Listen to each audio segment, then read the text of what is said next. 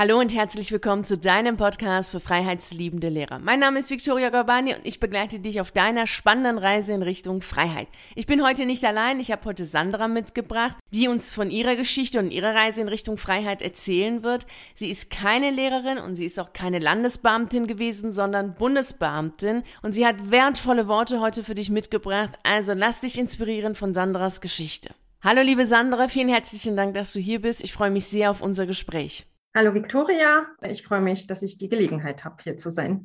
Ja, sehr gerne. Sandra, erzähl mal kurz, was hast du konkret gemacht, damit alle wissen, was genau so eine Bundesbeamtin macht? Ja, also ich war bei einer Rentenversicherung beschäftigt. Da war ich verbeamtet und ich war in zwei Abteilungen während meiner Dienstzeit. Einmal in der Reha-Abteilung. Da ging es um ähm, medizinische und berufliche Rehas die ich da bearbeitet habe. Und dann war ich auch ein paar Jahre in der Widerspruchsstelle. Also da ging es darum, wenn zum Beispiel Renten abgelehnt wurden oder auch Rehas, so dieser ganze Prozess, äh, das habe ich dann bearbeitet und nochmal geprüft und genau, also es war so mhm. im, im Wesentlichen mein Aufgabengebiet. Mhm. Also es ging um Rehabilitationen und Renten im Großen und Ganzen. Mhm. Vielen Dank. Jetzt hat jeder ein Bild davon, was du gemacht hast. Du hast ja jetzt gekündigt. Wie geht es dir denn jetzt nach deiner Kündigung?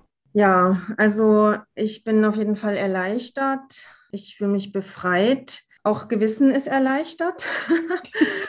und ja, was ich festgestellt habe, ich fühle mehr Lebendigkeit. Ja, und ich bin auch ein bisschen müde. ja, es ist, ja, ist echt eine sehr, sehr intensive Phase. Mhm, mhm, mhm. Ist wohl wahr, ist sehr intensiv. Und finde ich faszinierend, dass du das auch mit deinem Gewissen sagst. Denn das Gefühl hatte ich auch, als ich gekündigt habe. Ich dachte nur, es gilt vielleicht eher so für Lehrer.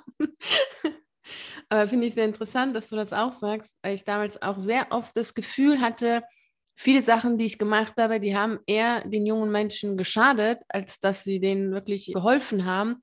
Und ich war so glücklich, dass ich raus bin und dass ich all das jetzt nicht mehr machen brauche. Finde ich sehr schön, dass, dass, dass, du das jetzt auch nochmal erwähnst überhaupt. Also man, man hat es ja in sich, aber manche erwähnen es gar nicht. Aber finde ich sehr schön, dass du das auch mhm. nochmal erwähnst extra. Ja, ja, ja. Kannst du vielleicht nochmal sagen, warum du konkret kündigen wolltest? Ja, ja. Also es ist so, ich war schon länger unzufrieden in dem Job also es geht schon ein paar Jahre. Ich habe immer das Gefühl gehabt, ich passe da nicht richtig hin. Aber es war halt ein sicherer Job. Und das hat mich irgendwo dort gehalten oder ich habe durchgehalten. Und ich muss sagen, ja, seit es halt mit äh, Corona losging, wurde es schon schlimmer für mich und schwerer erträglich. Und ich bin in so einen Zwiespalt geraten, weil ich offiziell war ich ja Vertreter des Staates mhm. und Staatsdiener. Ich hatte privat aber eine andere Auffassung und ich hatte das Gefühl, dass ich schweigen muss wegen meiner Position. Mhm. Und das hat mich innerlich sehr zerrissen. Das war ein ganz blöder Zustand, den ich da hatte. Und ja, ich hatte so das Gefühl, ja, nicht ich selbst zu sein. Mhm. Also das, es hat sich so falsch angefühlt und ja, das hat immer mehr innerlichen Druck erzeugt. Mhm. Ja, es waren so zwei Ebenen. Einerseits so dieses Bürokratische und immer die gleichen Abläufe und so. Und zum anderen eben dann diese Corona-Geschichte. Und als Firma, die quasi so dem Staat unterstellt ist, musste ich ja offiziell das repräsentieren. Und das ist mir halt sehr, sehr schwer gefallen. Mhm. Und ich dachte mir, ich möchte nicht Teil dessen sein. Ja, also das, das war wirklich verdammt schwierig. Mhm. Und, und jetzt fühle ich mich halt wesentlich freier, dass ich das nicht mehr vertreten muss, zumindest offiziell. Mhm. Erstmal finde ich das sehr, sehr mutig, das so für sich klar und deutlich zu haben das auch so nach außen jetzt zu kommunizieren. Und zum anderen kann ich das super gut nachvollziehen. Das ist ja so wie so eine Persönlichkeitsspaltung, irgendwie so zwei Menschen in einem. Also dann privat ja. eine völlig andere Ansichten zu haben, aber dann ein Großteil der Zeit, denn ein Großteil der Zeit verbringen wir ja mit der Arbeit und bei der Arbeit, dann dort dann etwas anderes zu sein oder darzustellen. Das ist auch langfristig nicht besonders gesund, deshalb kann ich das auch gut mhm. nachvollziehen. Mhm. dass du mhm. sagst, dass du irgendwie gespalten warst und dass es dir nicht gut ging in dieser mhm. Zeit. Also wenn ich das richtig verstehe, ist es dir doch schon so, dass du schon vorher mit dem Gedanken gespielt hattest oder schon vorher gedacht hast, naja, eigentlich immer wieder die gleichen Sachen, die du machst, sehr routiniert, so ein bisschen auch in Richtung langweilig. Und mhm. dann aber jetzt durch Corona, das war so, so die Krönung, so die Krone im Grunde von allem. Und so, dass du ein bisschen geschubst worden bist, nochmal ernsthafter darüber nachzudenken, wie soll es eigentlich in deinem Leben weitergehen? Auf jeden Fall. Das war ein Anstoß, Corona. Und das andere, das war ja, dass mein Vater schwer an Krebs erkrankt ist. Also der war dann quasi im Endstadium. Und ich habe das mitbekommen und das hat dazu geführt, dass ich mir halt große Gedanken gemacht habe über das Leben an sich. Und mhm. will ich so weitermachen? Ich bin unzufrieden, bin aber halt irgendwie in dieser Routine und dem Trott drin und ja, mach's halt doch wieder und so. Dadurch habe ich mich halt so auseinandergesetzt. Ähm, ja, auch was, was ist richtig und, und was ist wichtig.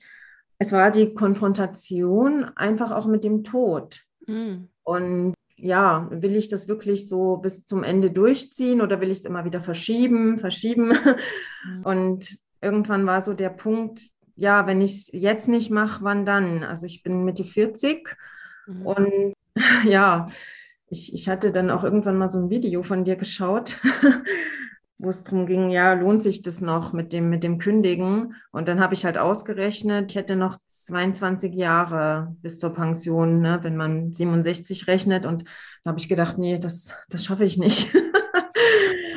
ja, ja, ich habe lange Zeit das Gefühl gehabt, ich lebe ein falsches Leben. Es ist nicht mhm. meins, es ist nicht das, was ich möchte. Und ja, das waren so verstärkende Faktoren. Ne? Also einerseits Corona und dann eben auch die tödliche Erkrankung halt von meinem Vater. Das hat mit dazu beigetragen, mhm. dass ich mhm. mich sehr ernsthaft auseinandergesetzt habe mit diesen Grund, grundlegenden Themen. Ja, und auch so dieses, ja, dass, dass Leute am Ende ihres Lebens oft Dinge bereuen, die sie nicht getan haben oder sich nicht getraut haben. Ja. Mhm. Ja, vielen, vielen herzlichen Dank, dass du das so offen hier sagst. Das ist echt sehr lieb von dir. Vielen Dank, dass du uns daran so teilhaben lässt.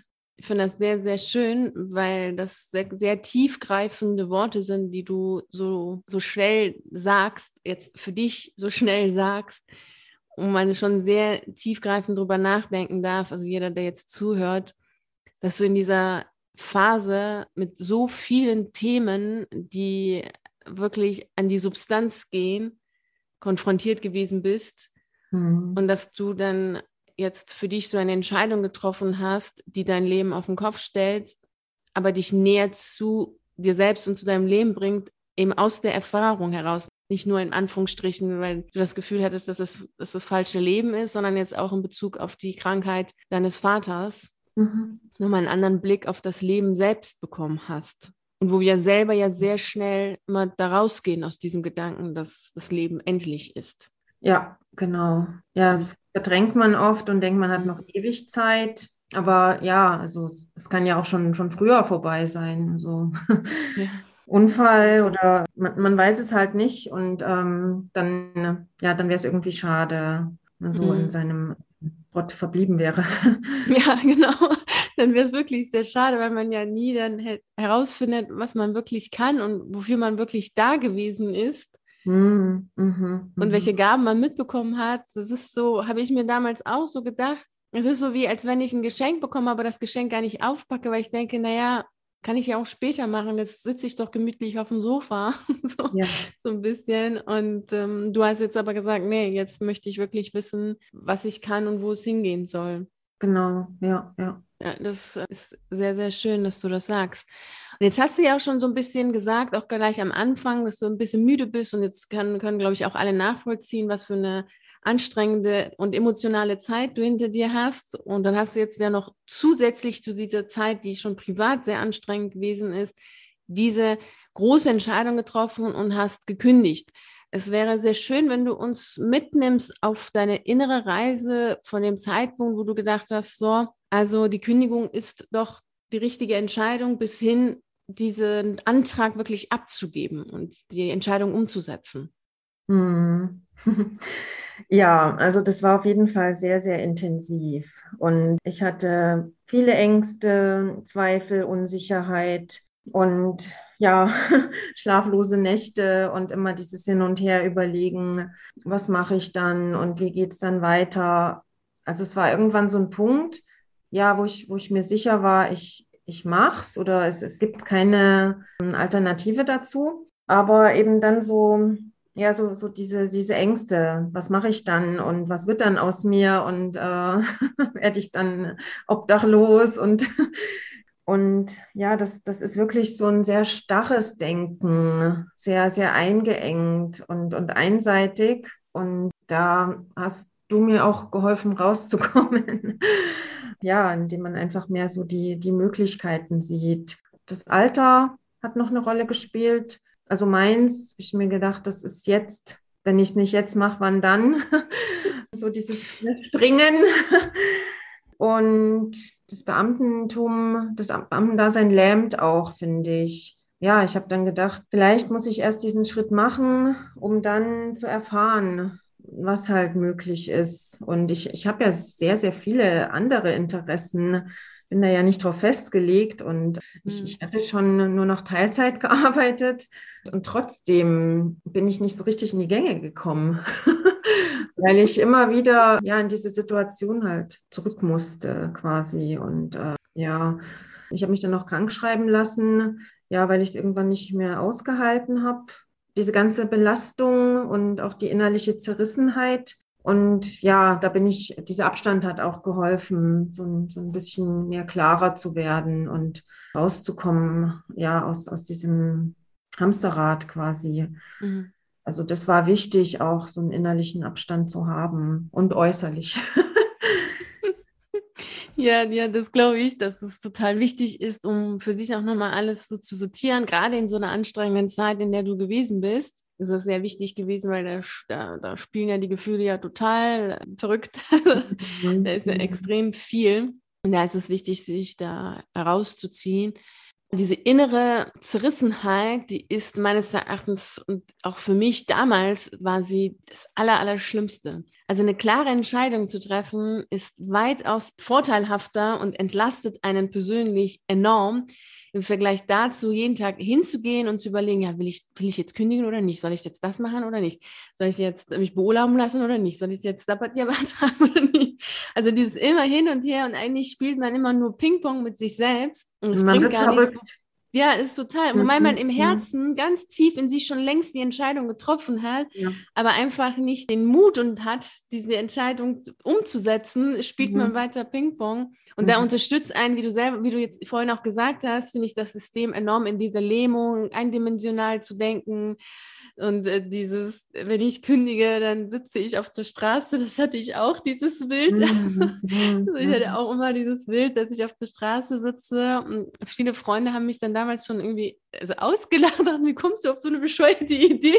Aber das war so echt. Das war jetzt nicht nur dahergesagt, das war so echt. Und, mhm. Aber du sagst es so schön, das ist, wenn das System einen lähmt und man jeden Tag mehr oder weniger die gleichen Sachen macht und immer in mhm. so einer Enge drin steckt, dann gibt es ja nur einen Weg. Entweder man bleibt in diesem sicheren oder man fällt tief und dann tut es auch weh und dann sitzt man auf der Straße. Mhm. Da gibt es einfach nicht mehr Möglichkeiten.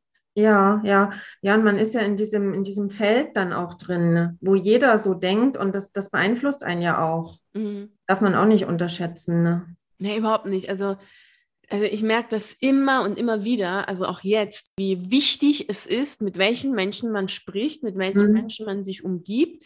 Und wenn man tagtäglich in einem Umfeld ist, was immer weit unten denkt, also energetisch ja. ganz weit unten schwingt und immer mhm. mit alles ist blöd, alles ist schlimm und wir können ja nichts und es geht nichts und alles so, ach, wir müssen ja, wir können ja nichts anderes machen und dann ist es auch klar, dass man, wie du schon gesagt hast, auch in seiner eigenen Nebentätigkeit oder in seinen eigenen Ideen gar nicht weiterkommt, weil man ja immer in einem Feld ist, wo nichts geht. Und dann geht man raus und muss sich selber erstmal wieder in einem Feld bringen, wo viel möglich ist und mhm. dann ist schon wieder abends und man muss schlafen.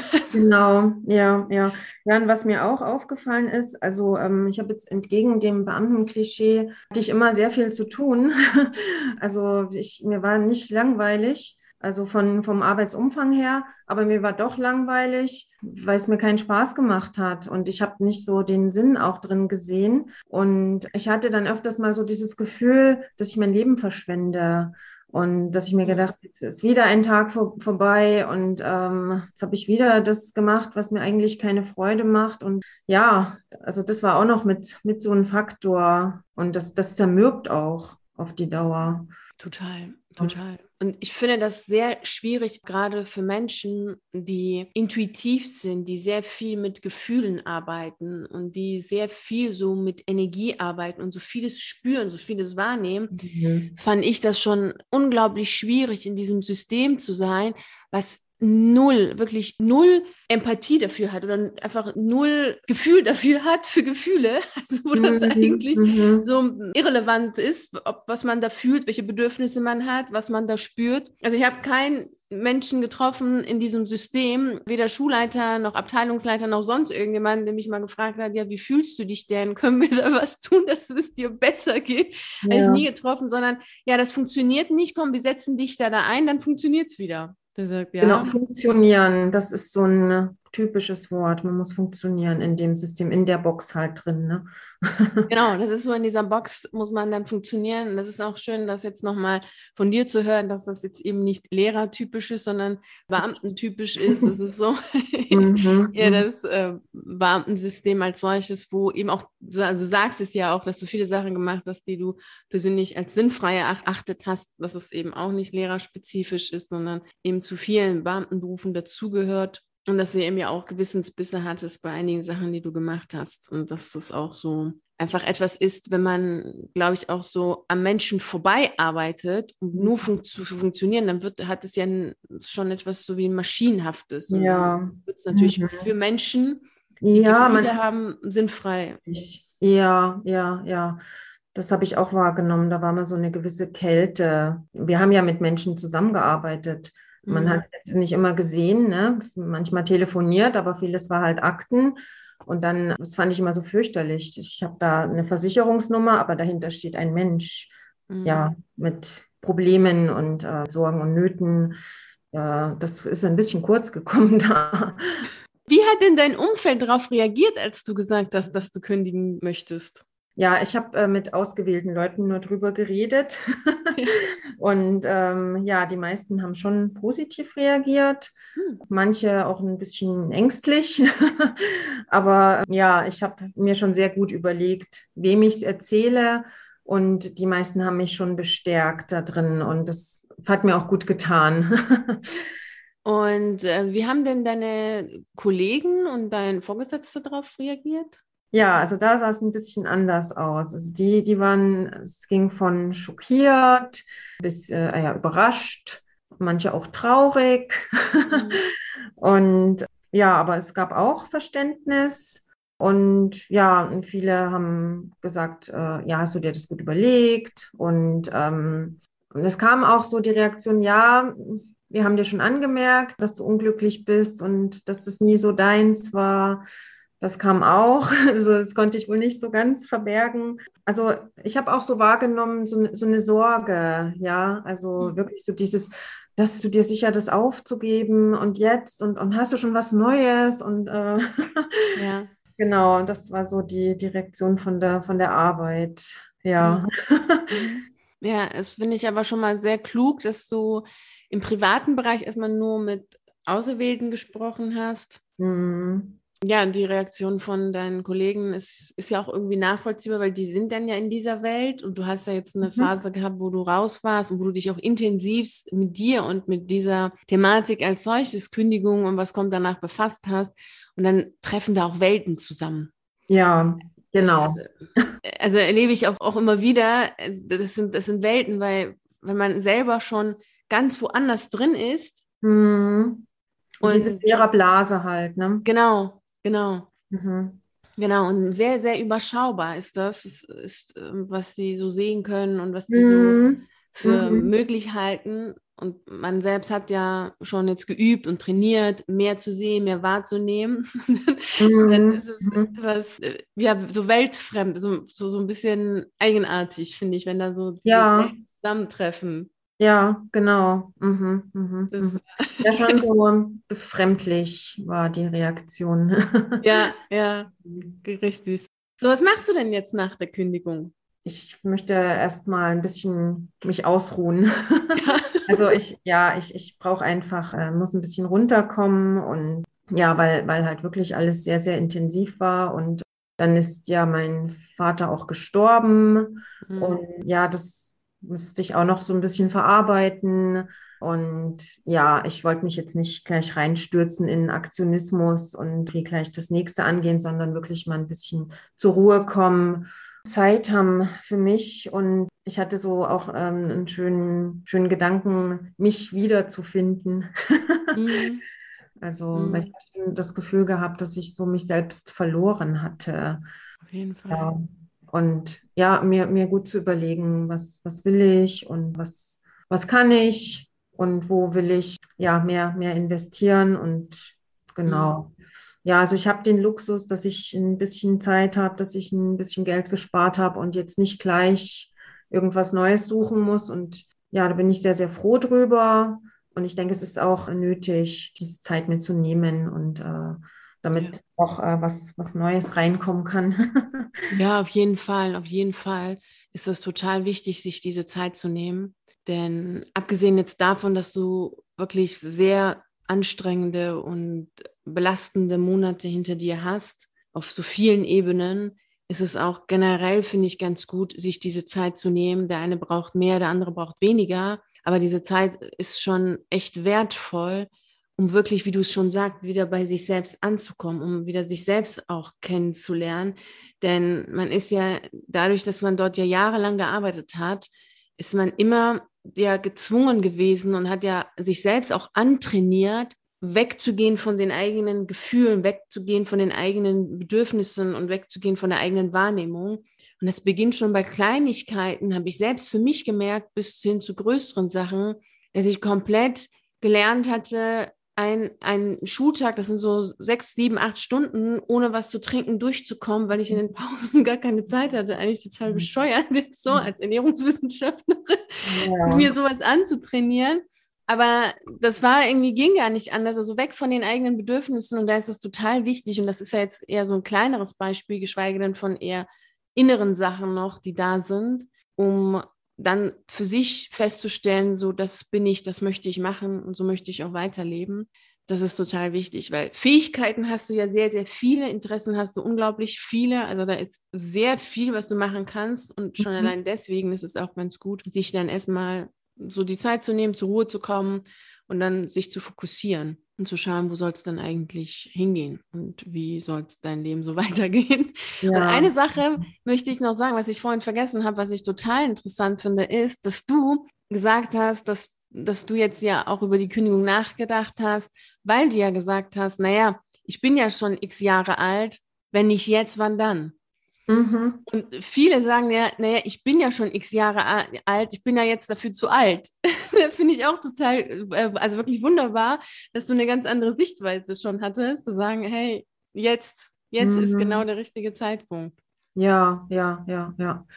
Ja, ich meine, was, was, was soll denn dann noch kommen? Also, ähm, nee, das, das finde ich nicht nachvollziehbar, ne? So dieses, ja, jetzt, jetzt lohnt sich nicht mehr oder so. Nee, dann, dann würde ich da immer noch tiefer einsinken, ja, in dieses, das, was ich nicht bin. Mhm. Und das ist unheimlich anstrengend, ja, sie ist diese Fassade aufrecht zu erhalten. Nee, nicht, nicht in meinem Sinne. Ja, das kann ich gut nachvollziehen, denn Sicherheit hat auch seinen Preis. Und das ist uns meist gar nicht bewusst, was mhm. für einen Preis wir da zahlen und wie hoch der Preis ist, denn es ist ja so die eigene, die eigenen Lebenswünsche, die eigenen Vorstellungen, die eigenen Bedürfnisse, die man so extern anpasst, um dann von extern diese Sicherheit zu bekommen. Ja, ja. Und ich habe extrem viel dieser Sicherheit untergeordnet, weil mir das so wichtig war oder weil ich so wichtig gemacht habe ja, dass, dass ich darunter eigentlich ganz viel begraben habe. Das ist total schade, ja. Total. Das ist echt total schade, ja. Mhm. Was ist denn das, was du gerne noch allen, die jetzt zuhören, mitgeben möchtest? Ja, ich würde auf jeden Fall sagen, das eigene Leben überdenken Und für mich stand so die Frage im Vordergrund, was ist richtig, was ist wichtig, was sind meine Prinzipien, was sind meine Werte. So einen schönen Text gefunden, der heißt, meine Seele hat es eilig. Ich würde den gern vorlesen. Ja, sehr gerne, sehr, sehr gerne. Ja, also der Autor, man weiß es nicht genau, wird Mario de Andrade zugeschrieben. Das war ein Brasilianer. Äh, es gibt aber auch Leute, die sagen, es ist von einem Ricardo Bondim. Also ich wollte es nur kurz erwähnen, aber ich finde den Text total schön und ich, ich würde ihn mal vorlesen. Mhm. Genau. Meine Seele hat es eilig. Ich habe meine Jahre gezählt und festgestellt, dass ich weniger Zeit habe zu leben, als ich bisher gelebt habe. Ich fühle mich wie dieses Kind, das eine Schachtel Bonbons gewonnen hat.